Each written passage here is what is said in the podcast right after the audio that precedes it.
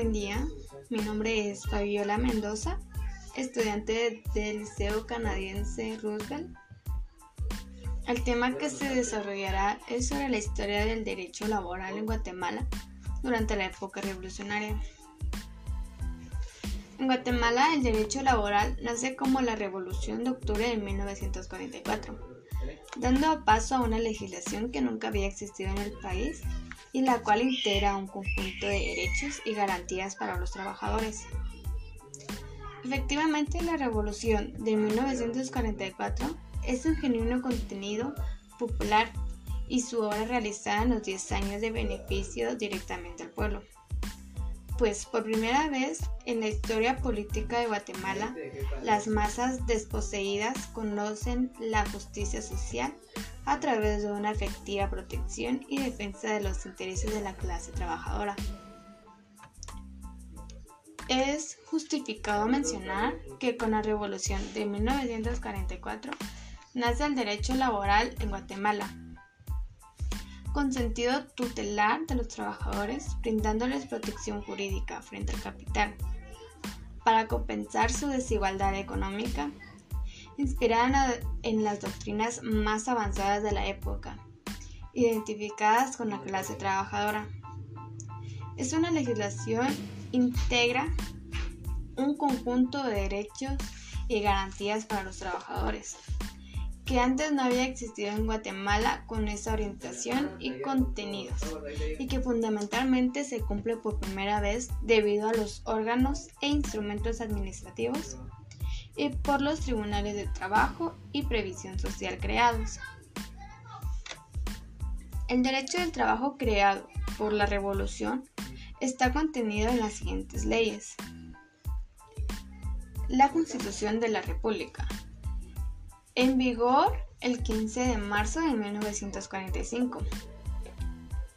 López Larrabe manifiesta que, siguiendo el ejemplo de la Constitución mexicana de 1917, la Constitución de 1945 incluyó en su parte todo un capítulo dedicado a las llamadas garantías sociales, y en cuya primera sección trazó los principios matrices sobre las cuales debería desarrollarse el derecho laboral guatemalteco.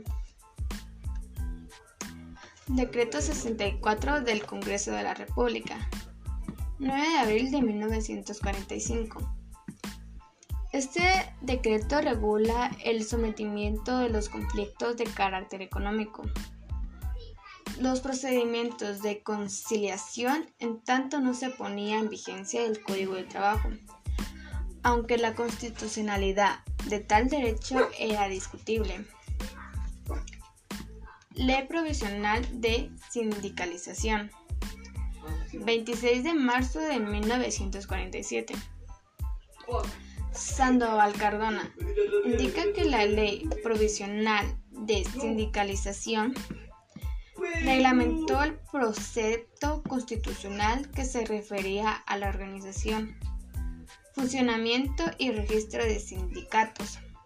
En tanto se ponía en vigor el Código de Trabajo en materia de asociaciones profesionales. Es el antecedente inmediato del código mencionado, que en términos generales recogió los mismos principios en cuanto a la libertad sindical es decir, positiva y negativa. Código de Trabajo. Entró en vigor el 1 de mayo de 1947 en, en conmemoración al Día Internacional del Trabajo. Contenido del decreto 330 del Congreso de la República. Recoge y desarrolla los principios y lineamientos contenidos de la Constitución de 1945 sobre materia laboral e incorpora mucho más.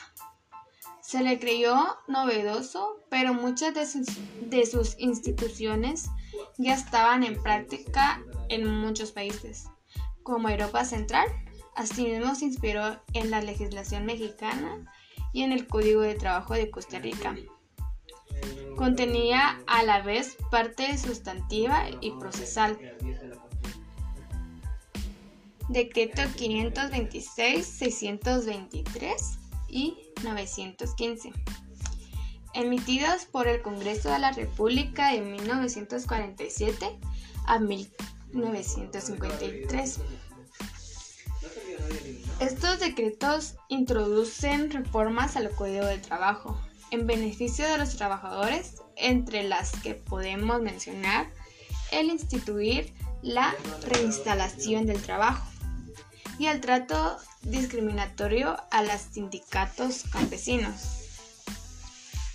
El periodo contrarrevolucionario se inicia el 27 de junio de 1954 con la caída del presidente Arban, frustrándose las grandes transformaciones económicas y sociales que la revolución estaba llevando a cabo a favor de las, de, las clases populares. Se abrogó la Constitución de 1945 y en su lugar se dicta la de 2 de febrero de 1956. El 16 de agosto de 1961 entra en vigor el Código de Trabajo contenido en el decreto 1441 del Congreso de la República y reformado por el decreto 1448, la cual contiene reformas al código anterior. En el año de 1966 entra en vigor una constitución, la cual reproduce casi todos los principios fundamentales contenidos en las garantías sociales de la Constitución de 1945, que protegen a los trabajadores. En esta eh, incorpora el aguinaldo, reconoce el derecho a sindicalizarse a trabajadores y patrones, así como la huelga y el paro.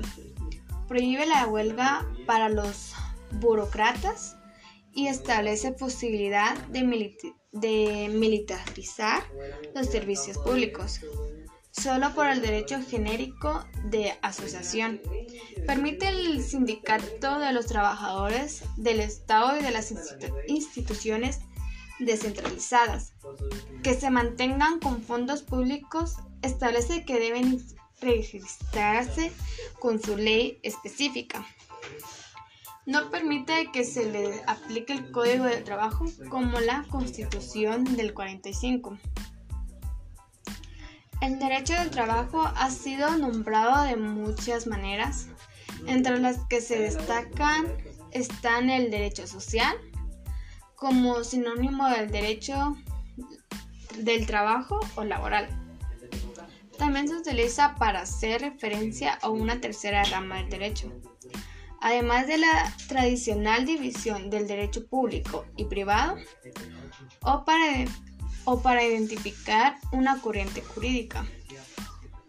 También ha sido eh, denominada como derecho obrero, derecho industrial, el, el nuevo derecho y legislación del trabajo, términos que limitan el contenido de la disciplina de la mayoría de los casos. En cuanto a la definición del derecho del trabajo, la Constitución Política de la República establece en el artículo 101, Derecho al trabajo. El trabajo es un derecho de la persona y una obligación social. El régimen laboral del país debe organizarse conforme a los principios de justicia social. El Código de Trabajo Decreto de 1941 del, del Congreso de la República indica en el cuarto considerando el derecho del trabajo. Es un derecho tutelar de los trabajadores. El derecho del trabajo constituye un mínimo de garantías sociales protectoras del trabajador e irresponsables únicamente para este llamados a desarrollarse posteriormente. El derecho del trabajo es necesario e imperativo. El derecho del trabajo es realista y objetivo. El derecho del trabajo es una rama del derecho público. El derecho del trabajo es hondamente, democrático. Gracias.